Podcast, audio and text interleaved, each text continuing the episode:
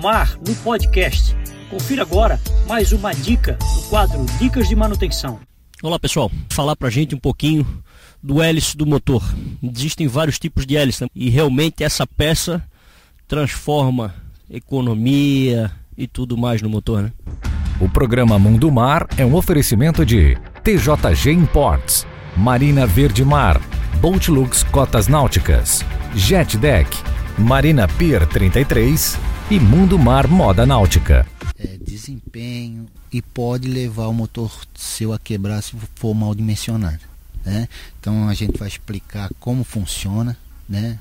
dar uma ideia de como dimensionar um hélice para que tudo a, a, economia, o rendimento da lancha, é, o desempenho, tá tudo ligado ao hélice, entendeu? Final de semana eu saí com uma lancha com motor de 150 HP um hélice de alumínio, com passo 17, mas o consumo foi uma coisa exorbitante. Eu achei, consumiu mais com 225 com uma hélice de inox, sem brincadeira.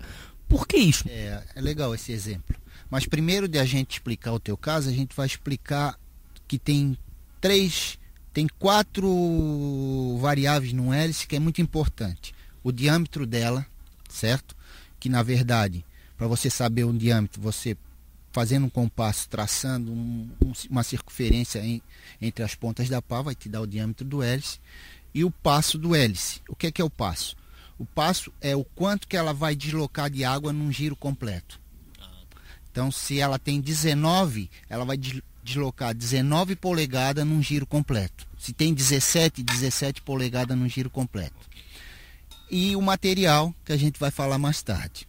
Nesse caso do que tu falou, a gente dimensiona o hélice respeitando também o, a faixa de rotação do motor. Então, se você quiser dimensionar o hélice sem um RPM, você não vai conseguir. Tá? Primeiro você tem que ir na placa do motor e lá vai dizer o regime de rotação. Vamos supor, esse 150 ele trabalha entre 5.000 e 5.500, uma carga normal. Se a lancha tem capacidade para seis pessoas, uma carga normal seria três pessoas com a metade da carga. Você não pode ultrapassar a rotação máxima, porque você está perdendo potência, ele está passando de giro, certo?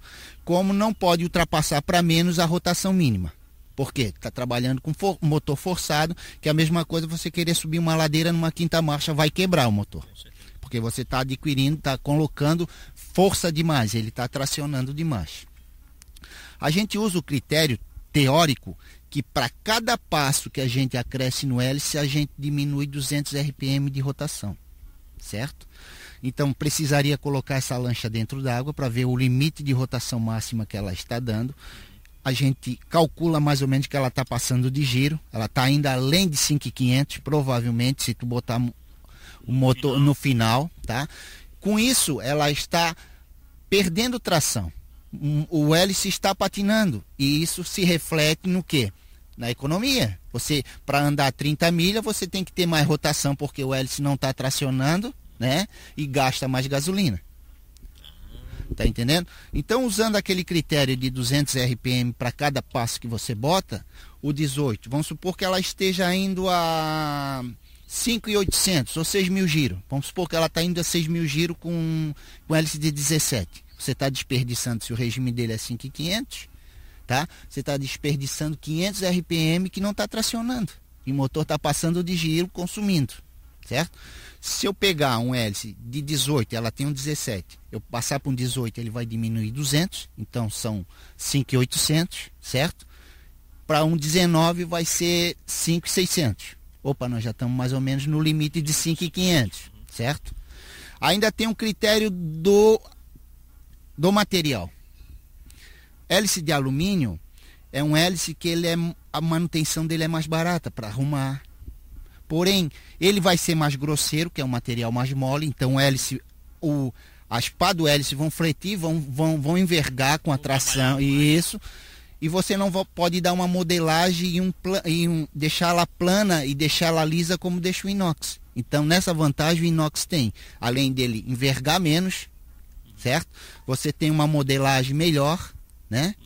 E mais fino, mais leve para o motor, consequentemente mais economia.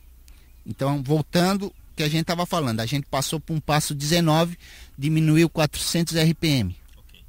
Estamos em 5,800. A gente pode ir a 20 e 21, que seria mais 400 no caso. A gente ficaria em torno de 4,800. Já estamos passando do limite mínimo. Entendeu?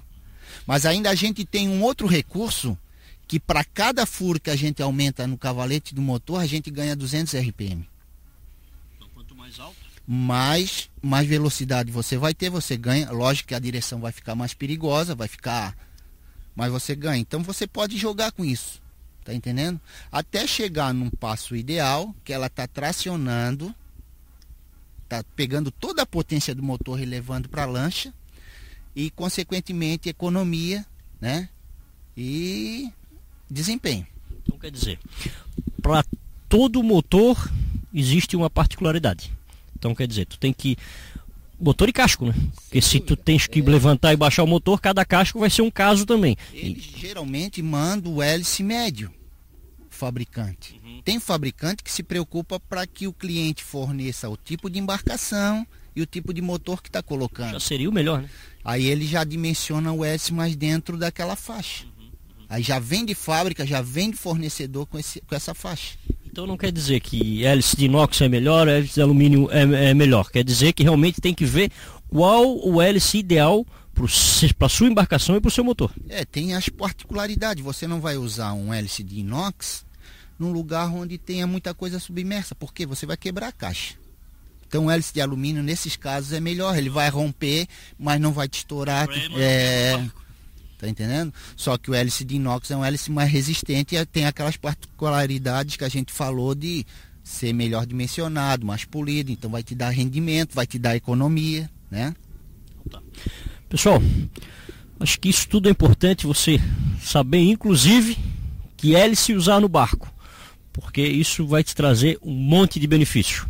O programa Mundo Mar é um oferecimento de TJG Imports, Marina Verde Mar, Boatlux Cotas Náuticas, Jet Deck, Marina Pier 33 e Mundo Mar Moda Náutica.